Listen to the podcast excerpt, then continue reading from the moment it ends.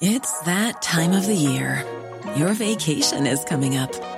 You can already hear the beach waves, feel the warm breeze, relax, and think about work. You really, really want it all to work out while you're away. Monday.com gives you and the team that peace of mind. When all work is on one platform and everyone's in sync, things just flow wherever you are. Tap the banner to go to Monday.com.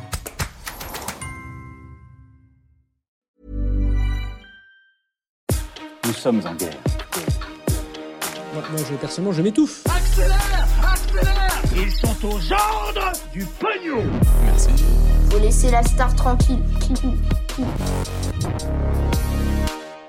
Des candidats majeurs qui pourraient être empêchés de se présenter à l'élection présidentielle, une possible fin de pandémie en Europe grâce à Omicron ou encore euh, les films sortis au cinéma qui arriveront plus rapidement sur euh, Netflix, Amazon ou encore Disney+. Salut c'est Hugo, j'espère que vous allez bien, que vous avez passé un bon week-end. On est parti, nouvelle semaine et on attaque sans plus tarder avec un nouveau résumé de l'actualité en moins de 10 minutes. On commence donc avec le sujet à la une aujourd'hui. Certains candidats importants comme Jean-Luc Mélenchon, Éric Zemmour ou encore Marine Le Pen eh bien, sont en et ne sont pas 100% garantis d'être candidats, et ce alors que de nombreux Français seraient prêts à voter pour eux. Alors qu'est-ce qui bloque concrètement et surtout comment est-ce qu'on fait aujourd'hui pour être candidat à l'élection présidentielle? Eh bien c'est ce qu'on va voir aujourd'hui pour tout comprendre sur la polémique. Et pour bien comprendre pourquoi est-ce que la candidature de certains candidats pour 2022 n'est pas si assurée, il faut d'abord revenir sur les conditions pour se présenter à la présidentielle. Et pour ça, on va prendre mon exemple par exemple. Est-ce que moi, Hugo, je pourrais donc présenter là comme ça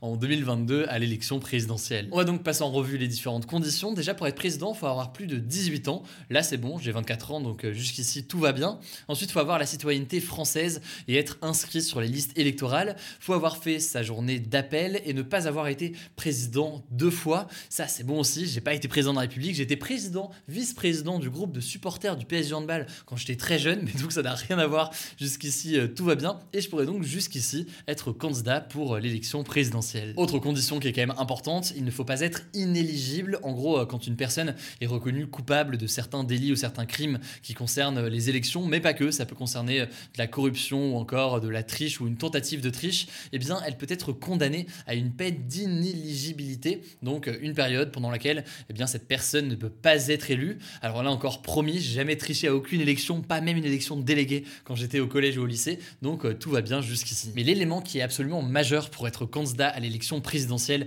et c'est là tout le débat et toutes les polémiques en ce moment, c'est que pour être candidat, eh bien, j'aurais besoin de parrainage. Il faudrait en fait que 500 élus, donc euh, des maires, des députés, des sénateurs, etc., décident de donner leur signature pour eh bien, que je sois candidat à l'élection présidentielle, sachant qu'un élu ne peut donner qu'un seul parrainage, qu'une seule signature, et là, très clairement, eh bien, ça devient euh, compliqué pour beaucoup. En effet, par exemple, pour un candidat comme Éric Zemmour, c'est pas forcément facile d'arriver à récolter ces 500 signatures puisque eh bien, euh, son parti Reconquête est tout récent. Autrement dit, il n'a pas forcément beaucoup d'élus. Il y a un ancrage local important et donc c'est pas forcément évident de récolter comme ça 500 signatures d'élus locaux pour soutenir sa candidature. Alors il faut savoir qu'aujourd'hui ces parrainages et ces signatures sont publics, c'est-à-dire que si un maire eh bien, accorde sa signature à un candidat, eh bien on pourra le savoir publiquement. Et du coup, ça fait que certains candidats ont potentiellement plus de mal à récolter comme ça des parrainages, avec par exemple certains élus qui auraient peur de se faire euh, juger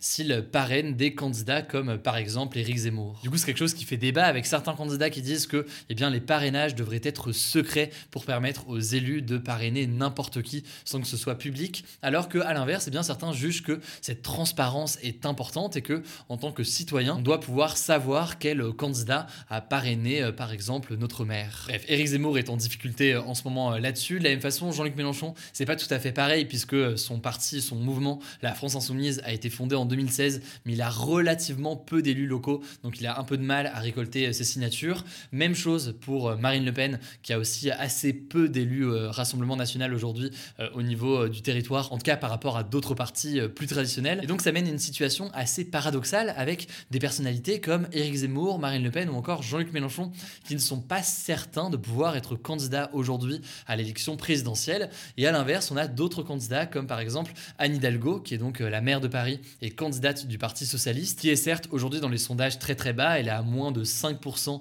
dans les derniers sondages, mais qui pour autant n'a aucune difficulté à être candidate à l'élection présidentielle, puisque eh bien, il y a beaucoup de maires et d'élus locaux qui sont au Parti socialiste et qui donc soutiennent Anne Hidalgo. Par ailleurs, une autre critique qui est faite à ce système de parrainage des 500 signatures euh, qui doivent être récoltées sur tout le territoire, c'est que les citoyens sont exclus. En gros, ils ne peuvent pas apporter leur soutien directement à un candidat avant le vote.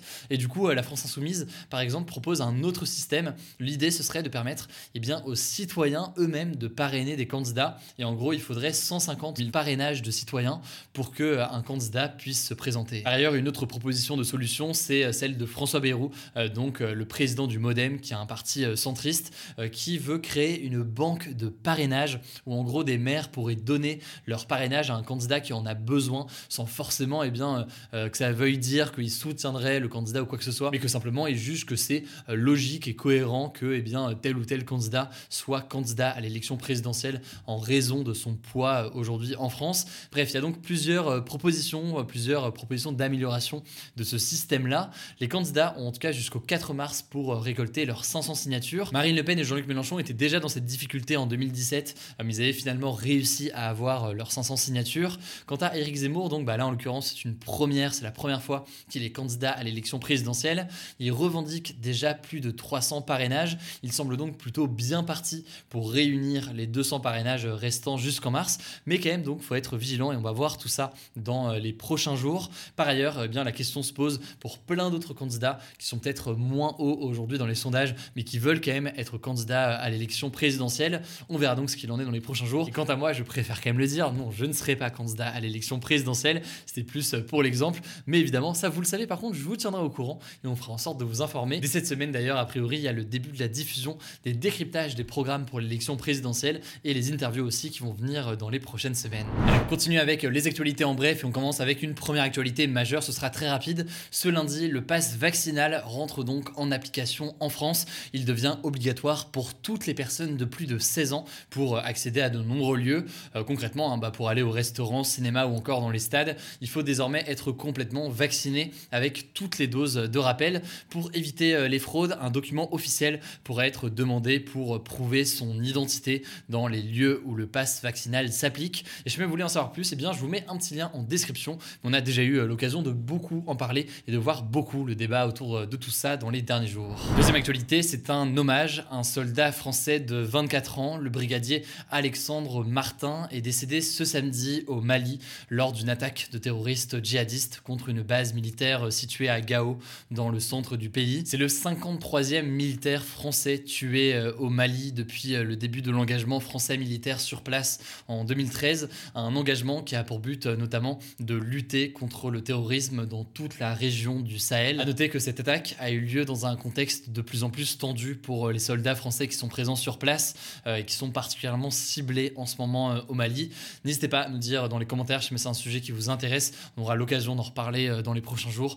Mais ça semblait donc essentiel de vous parler aujourd'hui, de rendre hommage donc à ce soldat français, le brigadier Alexandre Martin, qui est décédé ce samedi. On continue avec une troisième actualité qui se passe toujours en Afrique, dans un pays d'ailleurs frontalier au Mali, mais il s'agit du Burkina Faso, où le président Roch-Marc Christian Caboret et plusieurs ministres ont été arrêtés par des soldats, des soldats qui ont en fait visiblement décidé de se rebeller contre le pouvoir en place. En fait, ce ras-le-bol des militaires, il est lié à la difficulté pour les autorités de contenir les violences dans le pays, et notamment le terrorisme qui est très présent, qui a fait plus de 2000 morts depuis 2015 au Burkina Faso. Le coup d'État, en fait, était officialisé ce lundi soir à la télévision nationale par les militaires qui ont affirmé avoir pris le pouvoir dans le pays. De son côté, le parti du président a dénoncé, je cite, une tentative avortée d'assassinat du chef de l'État. Bref, la situation est très tendue et évidemment, on va continuer à suivre tout ça dans les prochaines heures. Quatrième actualité, encore une actualité euh, internationale. Décidément, c'est très chargé euh, aujourd'hui. La situation entre l'Ukraine et la Russie devient de plus en plus tendue à tel point que eh bien, les États-Unis et euh, le Royaume-Uni ont ordonné aux familles de diplomates installés en Ukraine de quitter l'Ukraine. La raison, c'est que eh bien, les États-Unis et l'Union européenne craignent une potentielle attaque russe contre l'Ukraine dans les prochains jours, avec par exemple potentiellement une invasion. De son côté, la France a déconseillé les voyages en Ukraine qui seraient non essentiels. Et au-delà de ça, les pays membres de l'OTAN, donc cette organisation militaire qui réunit plusieurs pays occidentaux et qui est menée principalement par les États-Unis, ont également envoyé des navires et des avions de combat pour renforcer leur défense en Europe de l'Est. Et ce, eh bien, alors qu'en face du côté russe, il y a des milliers de soldats russes qui sont massés depuis trois mois à la frontière avec l'Ukraine. C'est donc une période de tension très très forte entre d'un côté eh bien, la Russie et de l'autre côté euh, les forces occidentales et notamment l'Union européenne et les États-Unis. On va continuer évidemment de suivre la situation. C'est un sujet qui est absolument majeur en ce moment en Europe. On continue avec une cinquième actualité. C'est potentiellement une bonne nouvelle concernant le coronavirus. L'Organisation mondiale de la santé en effet estimé que la fin de la pandémie en Europe était, je cite, plausible avec ce variant Omicron qui est maintenant euh, présent euh, vraiment sur le territoire et qui devrait en fait contaminer 60% des Européens d'ici mars selon euh, l'OMS.